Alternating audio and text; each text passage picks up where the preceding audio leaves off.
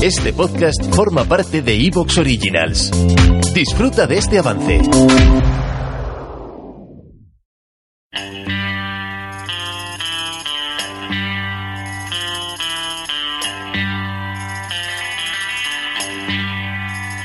Take the last train to Pottsville and I'll meet you at the station. You can be here by 4.30 cause I've made your reservation. Don't be slow.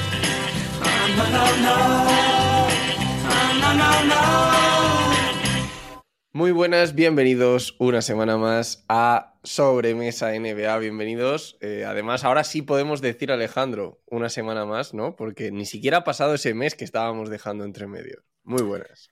Muy buenas, sí. Eh, bueno, ya lo comentábamos, ¿no? Que si surgía la ocasión y nuestras agendas lo permitían, aquí vamos a estar. Y además yo creo que, oye, que se están acercando los playoffs, así que qué mejor momento que, volver a grabar y, bueno, y también vernos tú y yo, que al fin y al cabo es el ratito que tenemos para charlar un poco al mes, ¿no? Pues sí, que lo hacemos, ¿no? Con este espíritu de tranquilamente disfrutarlo, pasarlo bien y como tú dices, ¿no? Que sea una charla más que, pues, a lo que a lo mejor estamos acostumbrados de, de pues, no sé, esa estructura, ¿no? Más cerrada que suele tener eh, los podcasts hoy en día. Eh, tengo que, tengo que empezar con, con, precisamente eso que decías, ¿no? Lo poquito que queda para los playoffs y, y, el cómo vamos viendo que las cosas se están poniendo tensas, ¿eh? Por arriba, por abajo, por la zona de playoff. Eh, es que, sin dudas, ahora mismo el, el, trending topic de la NBA, ¿no? El ver cómo en la conferencia este cada día tenemos un líder distinto, el ver cómo en el oeste los Lakers estaban a punto de quedarse sin play-in siquiera. Está siendo una locura este, este mes. Sí, está todo muy apretado. La verdad que exceptuando, eh, por ejemplo, los Suns, ¿no? Eh, en el oeste y tal, que ya están clasificados y de una manera holgada, eh, el este está apretado, pero todo. Es decir, está apretado el primer puesto, pero es que también está apretado los puestos de play-in. Por supuesto, tenemos en el oeste esa lucha, ¿no? De ver si los Lakers, yo creo que sí que van a acabar entrando vía play-in, pero bueno, están ahí los Lakers, ¿no? Al, al filo de la navaja tenemos, la verdad, que unos últimos días de temporada regular súper, súper entretenidos y que va a dar mucho calor porque seguro que alguna sorpresa, buena o mala, en función de cada equipo, de cada afición, se van a llevar. Eh, los Lakers. Eh, sé que la gente nos va a insistir sobre esto, ¿no? Y es el, típico también tema de, del que siempre nos dejan comentarios y cuando en el café también hablo o doy noticias, rumores de los Lakers y demás, siempre hay como gente que quiere un poquito más.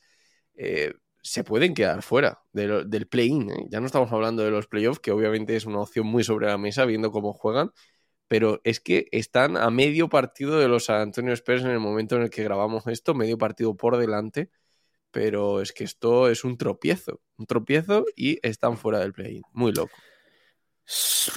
Hombre, yo creo bueno, que muy loco, muy loco sí. en contexto de lo que pensábamos, ¿eh?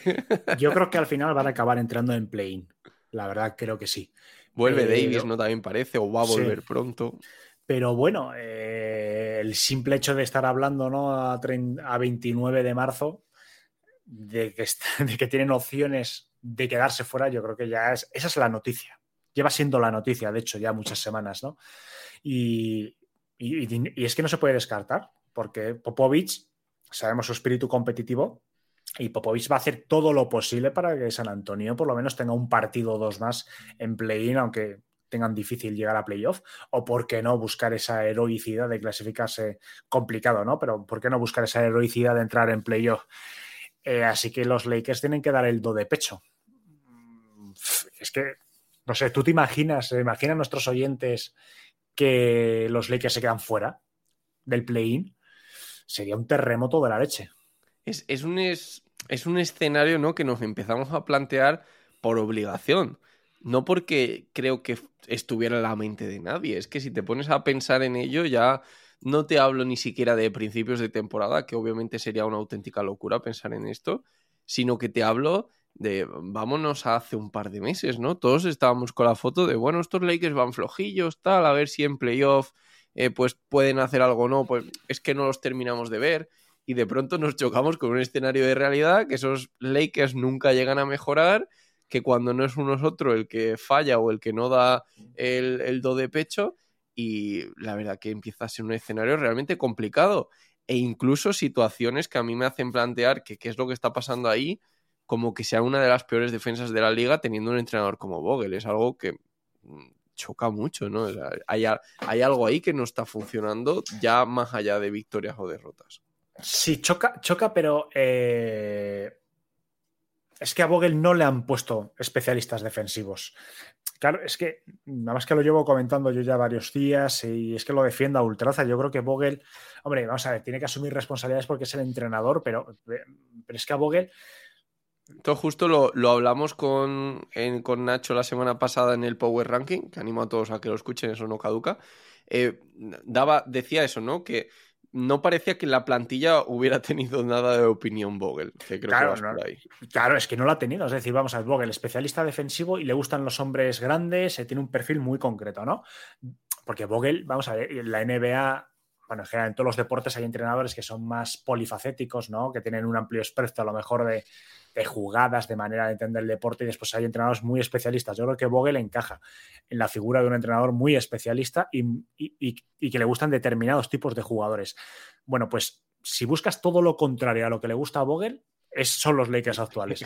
Le han metido. Encuentra su plantilla, es que, Claro. es que ma- manda huevos. ¿eh? le meten tiradores veteranos, ¿no? Pues eh, como Carmelo Anthony, Wayne Ellington. eh, pf, le metes, bajas la estatura media del equipo. Se marcha, se marcha Ingram, se marcha Kuzma y tres a jugadores más bajitos, con una segunda unidad muy limitada. Es decir, todo lo que no le gusta a Vogel. Yo creo que por eso parte de- del fracaso de Westbrook en los Lakers ha sido que Vogel no ha sabido encontrarle tampoco el hueco. No lo ha sabido encontrar el encaje, pero es que porque hay que entender, vas a tú tienes un entrenador, coño, tienes que mirar a ver qué tipo de entrenador tienes. Si no, cámbiale. Si quieres otro equipo totalmente distinto, con otra filosofía de juego, eh, no sé, que tire más de tres, yo qué sé, cualquier cosa, busca otro entrenador, pero no mantengas un equipo, porque es que al final lo que has creado es un equipo totalmente disfuncional. No hay conexión entre el entrenador y sus jugadores y mucho menos entre el entrenador y la gerencia. ¿Qué, qué pasa con LeBron? Porque eh, tenemos esas situaciones, ¿no? Esos, incluso, bueno, mucha gente lo pone entre los candidatos al MVP y demás. Y, y tengo una serie de preguntas también que nos han hecho en Instagram, que eh, pedí antes que para la gente que quisiera unirse al directo, luego escucharlo en el podcast, que nos lanzaran preguntas sobre las que debatir o dudas que, que quisieran que respondiéramos. Y de hecho había alguno que mencionaba, oye, LeBron MVP con 37 años, ¿es posible? Eh, ¿Qué pasa con LeBron? ¿Por qué tenemos también esa sensación a veces de, de que no está tan centrado como debería, pero al mismo tiempo sus números son brutales? Entonces, no sé también si compartes, Alejandro, eh, eh, esos momentos de desconexión, ¿no? Que tal vez sea algo que ha acompañado a LeBron en muchos momentos de su carrera, pero que en una situación tan compleja como la que tienen estos Lakers eh, sorprende todavía más, ¿no? Que no esté ahí como 300% centrado en, en meter a los Lakers en playoff. A veces da la sensación que LeBron ha tirado la toalla a nivel colectivo. Puede ser, ¿eh? Puede ser. pero que sigue centrado. en- yo creo que es que Ale- no sé. eh, vamos a ver cómo lo comento, porque si no, ya es que el tema de Lebron. Creo que a veces le pesa demasiado a Lebron eh, el tema de los récords individuales. Ha superado ya muchos, ¿no? Pero todavía le quedan un par por ahí. eh, tema de anotadores, eh, tema de Karina Abdul-Jabbar, que, bueno, es algo que tiene ahí cerca. No sé. Yo tengo la sensación de que a lo mejor a nivel colectivo no está motivado, pero a nivel individual sí.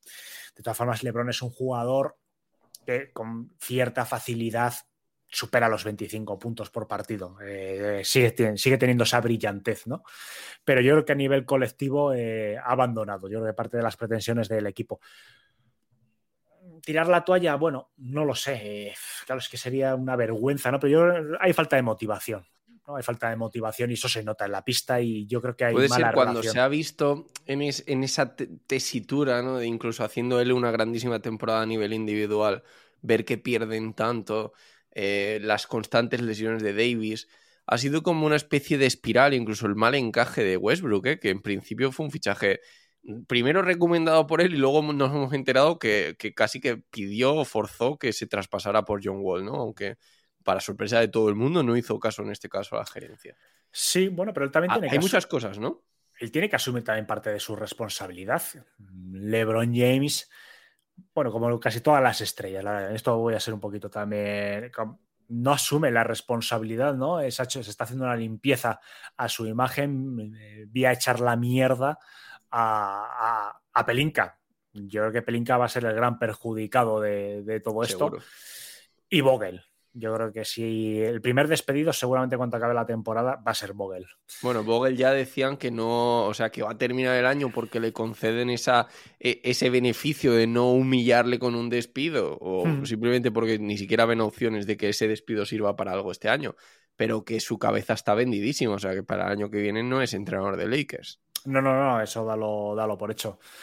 Que también es un poquito injusto, insisto, pero bueno, yo también entiendo que hay que asumir la responsabilidad, ¿no? Tú cuando estás en un puesto de liderazgo, tú estás en una empresa, a lo mejor no es responsabilidad tuya directa que caiga la producción o que las cuentas a lo mejor bajen, pero si, si eres el líder, seguramente te despidan, ¿no? Eh, pues bueno, posiblemente Vogel tenga que asumir ese, ese marrón, pero yo sin duda también miraría a, a y claro, es que a LeBron James no le vas a echar, evidentemente, ni le vas a buscar un traspaso, pero sí que a lo mejor habría que... Ha hablado, eh, ojo, ojo que se ha hablado. Eh, que se ha dicho que a lo mejor, pues si esto no funciona y de verdad LeBron quería irse, pues que antes de que se vaya libre dentro de un año, pues que se vaya el año que viene con un traspaso. Sí, Me no, no, sorprendería, ¿eh? Pero si LeBron quiere, todos sabemos que se va a hacer.